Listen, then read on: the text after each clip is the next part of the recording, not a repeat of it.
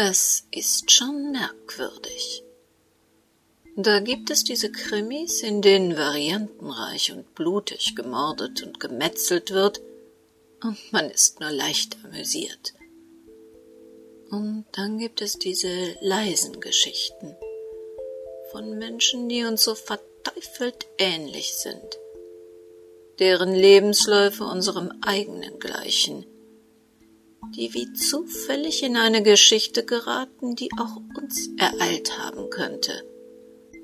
Eine Geschichte, in der das Schicksal ihnen mit immer neuen Wendungen ein scheinbar unausweichliches Ende zuweist, dem sie nicht entrinnen können, und ganz ohne spektakuläre Aktionen greifen diese Geschichten unter unsere Haut, nach unserem Herzen.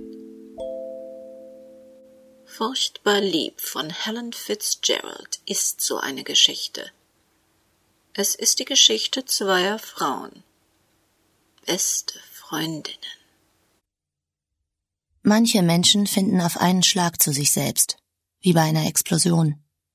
Vielleicht bei einer Rucksacktour im Himalaya oder auf einem LSD-Trip. Manche Menschen studieren die Kunst der Selbstfindung und machen nach Jahren fleißigen Lernens ihren Abschluss oder auch nicht. Ich selbst habe Stück für Stück zu mir selbst gefunden, mehr oder weniger durch eine Reihe von Zufällen. Das erste Stück habe ich in einem Zelt auf dem West Highland Way gefunden, meine beste Freundin Sarah schlief. Ihr Mann lag neben ihr und ich schluckte sein Sperma. Ich entdeckte das nächste Stück von mir am Grund einer Klippe, als ich Sarahs toten Körper dort entlang schleifte, während ihr Kopf gegen die Felsen schlug. Sarah, meine beste Freundin seit Kinderzeiten, die ich verraten und ermordet hatte. Und dann, in der Dunkelheit des Dachbodens meiner Eltern, fand ich den Rest von mir. Furchtbar lieb. Die spannende Geschichte zweier Frauen von Helen Fitzgerald ist auch als Krimi-Hörbuch in der Audioverlag erschienen. Aus diesem Hörbuch hörten Sie gerade einen Ausschnitt.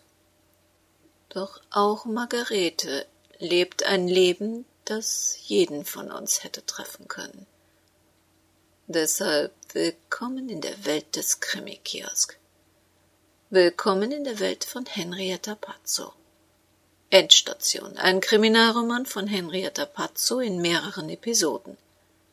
Eine Produktion des Krimi-Kiosk Verlages Petra Weber in Köln. Sprecherin Petra Weber. Sie hören Episode 2. Dienstag, 7. Mai 2002. Vormittags. Konnten Sie denn das nicht verhindern?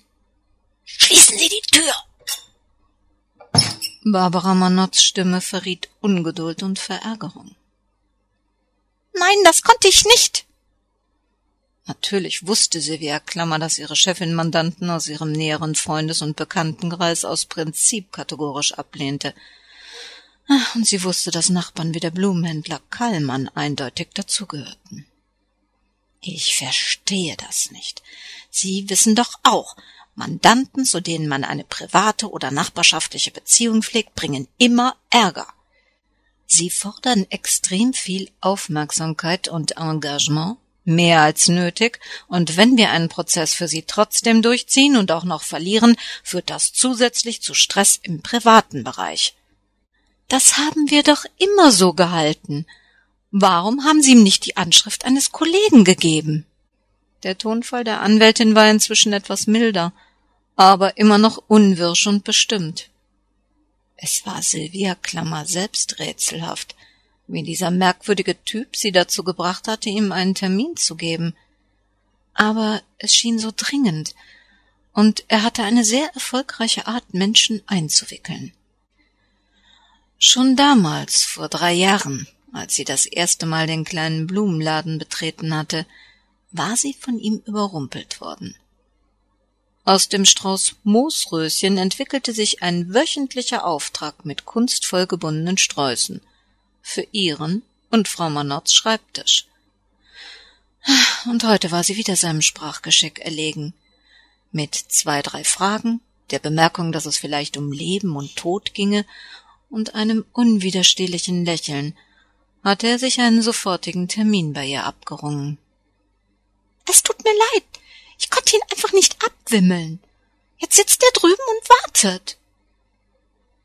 Ach, in Gottes Namen, jetzt können wir ihn nicht mehr zurück. Lassen Sie ihn rein. Barbara kannte Holger Kallmann nur vom gelegentlichen morgendlichen Grüßen. Der Laden auf der anderen Straßenseite schien sich in den letzten Jahren unter seiner Führung zu einer Goldgrube zu entwickeln. Es hätte ihr leid getan, wenn er nun wegen geschäftlicher Schwierigkeiten ihre Hilfe gebraucht hätte. Männliche Mandanten, vorwiegend aus dem Baugewerbe, gaben sich üblicherweise in ihrem Büro die Klinke in die Hand. Doch keiner ähnelte einer römischen Statue oder einem hochbezahlten Dressman wie dieser Mitdreißiger, dessen Kleidung einen sicheren Geschmack zwischen modern und klassisch verriet, wie ihn nur Menschen entwickelten, die von Geburt an den lässigen Umgang mit Geld gewöhnt waren. Da Barbara das Spiel mit offenen Karten bevorzugte, ließ sie dem dezent nach einem sündhaft teuren Aftershave riechenden Mann, der nun gegenüber saß, kaum Zeit, sich lange vorzustellen. Bitte nehmen Sie das jetzt nicht persönlich, aber ich möchte Sie lieber an einen Kollegen verweisen. Meine anwaltlichen Aktivitäten konzentrieren sich hauptsächlich auf Baufirmen. Ich möchte auch lieber gar nicht erst im Detail Ihre Probleme kennen. Wir sind Nachbarn in dieser Straße, und da ist es manchmal besser, nicht so viel voneinander zu wissen. Also, wenn Sie mir in groben Zügen schildern, ob Sie eine private oder geschäftliche Beratung benötigen, werde ich Ihnen einen fähigen Kollegen nennen. Holger Kallmanns ebenmäßige Gesichtszüge veränderten sich. Aus seinen Augen wich das verschmitzte Blinzeln. Er wurde ernst. So ernst, dass Barbara schon bereit war, ihre Prinzipien aufzugeben. Sie konnte sich gut vorstellen, wie er ihrer ansonsten cleveren Sekretärin diesen Termin abgeschwatzt hatte. Sie verstehen mich falsch. Ich brauche keine Beratung. Ich brauche Hilfe. Und zwar heute. Jetzt.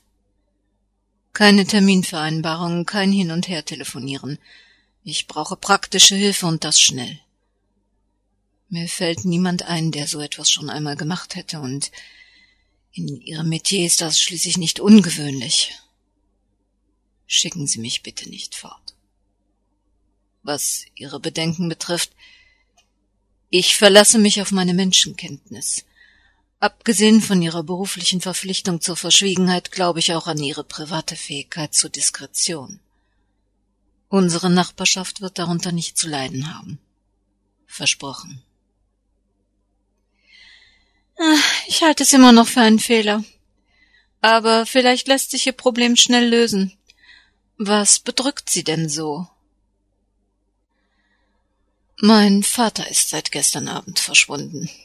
Meine Mutter ist ganz krank vor Sorge, aber er ist nicht zu finden. Du liebe Zeit, wie soll ich Ihnen dabei helfen? Sie müssen zur Polizei, sofort. Seine hellblauen Augen verdunkelten sich, und die Traurigkeit seiner Gesichtszüge wich einer unbeugsamen Entschlossenheit. Meine Familie ist sehr reich und sehr prominent. Mein Vater ist ein bekannter Mann aus einer alten Unternehmerfamilie, als letztes Jahr unser Dobermann ausgerückt war, haben wir die Polizei um Hilfe gebeten.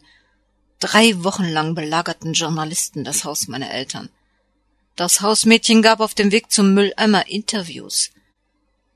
Nachbarn verschacherten Bilder von dem Hund und meiner Familie. Sämtliche Klatschblätter brachten Großaufnahmen von unserem Haus und Garten.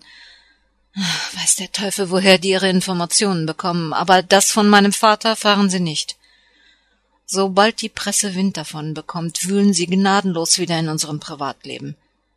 Das kann ich meiner Mutter nicht antun. Na ja, aber mir ist nicht ganz klar, was Sie jetzt von mir eigentlich erwarten.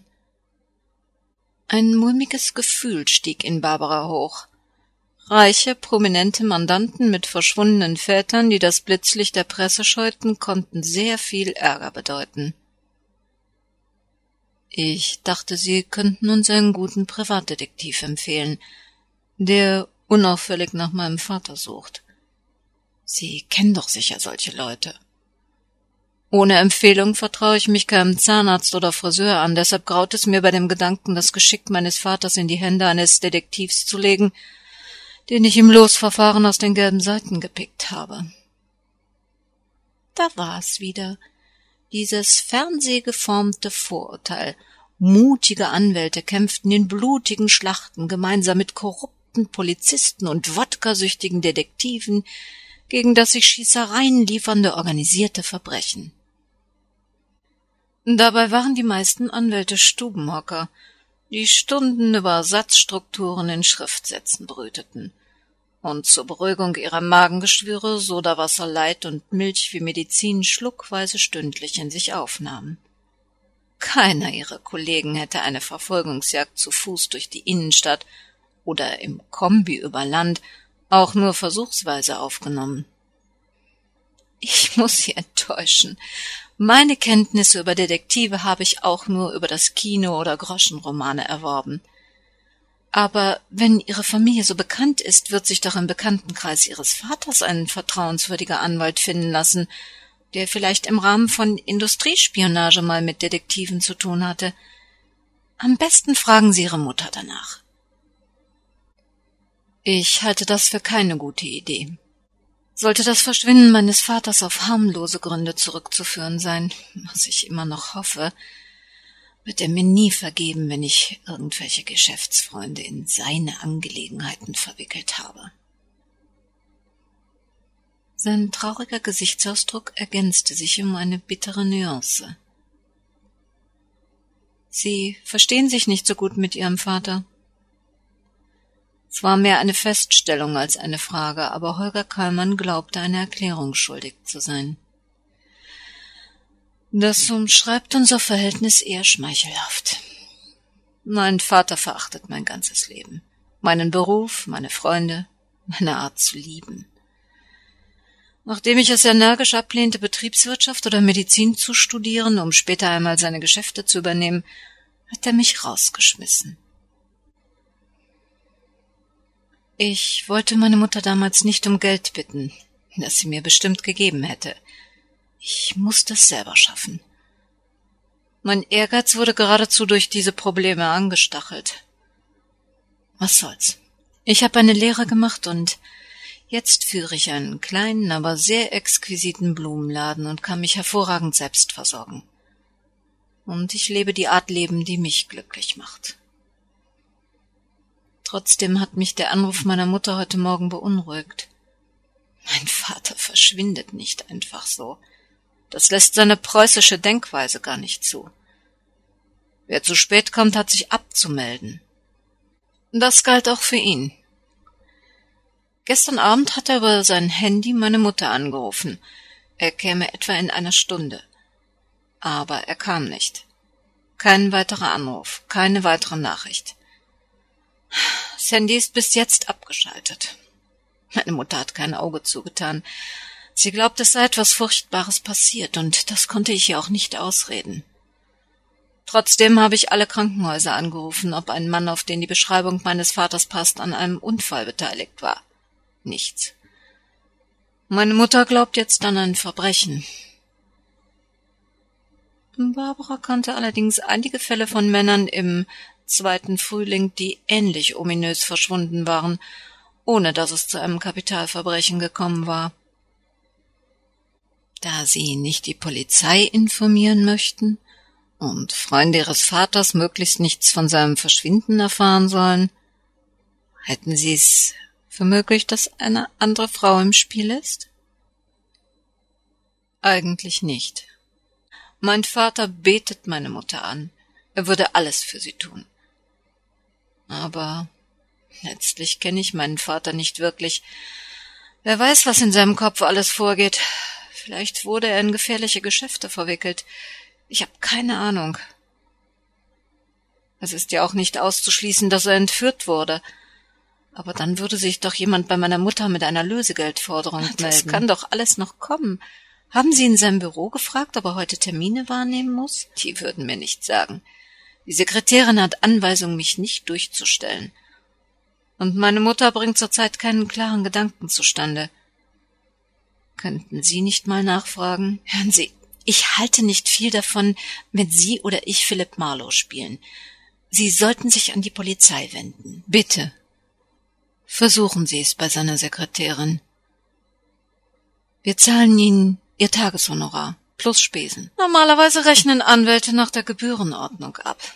Tagessätze sind für uns eher selten. Aber ich fahre in zehn Minuten zum Amtsgericht. Danach könnte ich etwas Zeit für Ihre Privatrecherche erübrigen.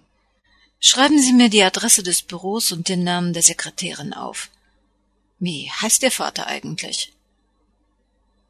Mein Vater ist Friedrich Kallmann. Ihm gehören die Kallmann-Werke. Pharmazie und Homöopathie im ganz großen Stil. Pillen aller Art.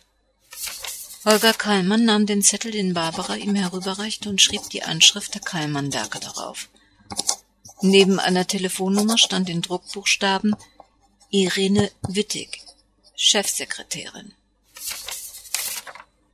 Als fürchte er, Barbara könne sich das Ganze doch noch anders überlegen, sprang er von seinem Stuhl auf und eilte zur Tür. Ich hatte Frau Klemmer schon einige Telefonnummern gegeben. Sie weiß, wie und wo ich zu erreichen bin. Also, wenn Sie irgendetwas erfahren, geben Sie mir bitte Bescheid. Und sollte mein Vater wieder zurück sein, würde ich mich natürlich hier bei Ihnen melden.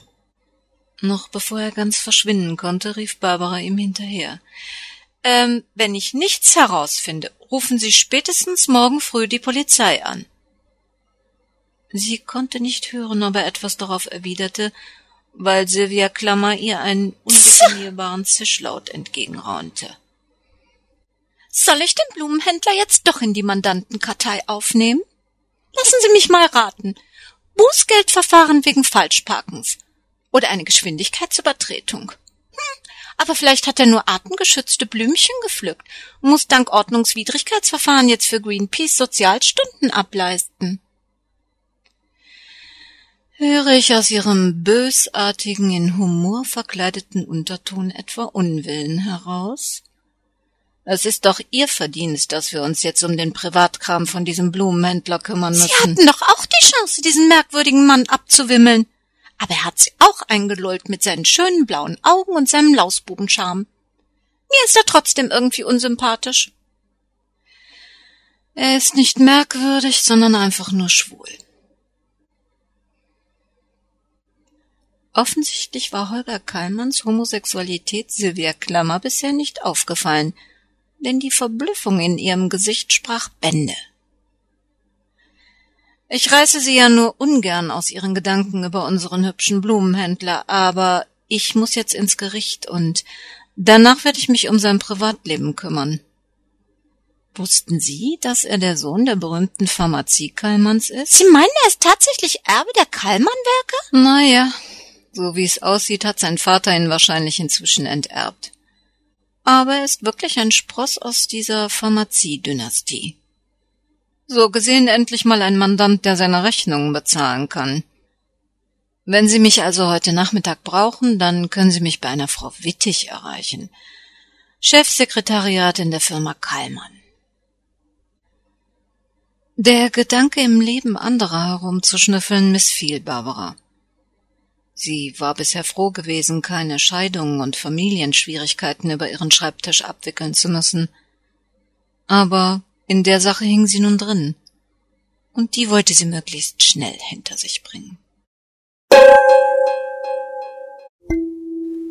In der nächsten Woche werden wir erfahren, wie es weiterging im Leben von Margarete. Bis dahin hätten Sie mehrere Möglichkeiten, uns mal zu besuchen zum Beispiel über unsere Webseite www.krimikiosk.de. Sie finden dort nicht nur das Impressum dieser Sendung des Krimikiosk Verlages Petra Weber in Köln. Sie können sich auch mal in den Krimi-News tummeln oder sich das aktuelle Hörspiel-Radioprogramm ansehen.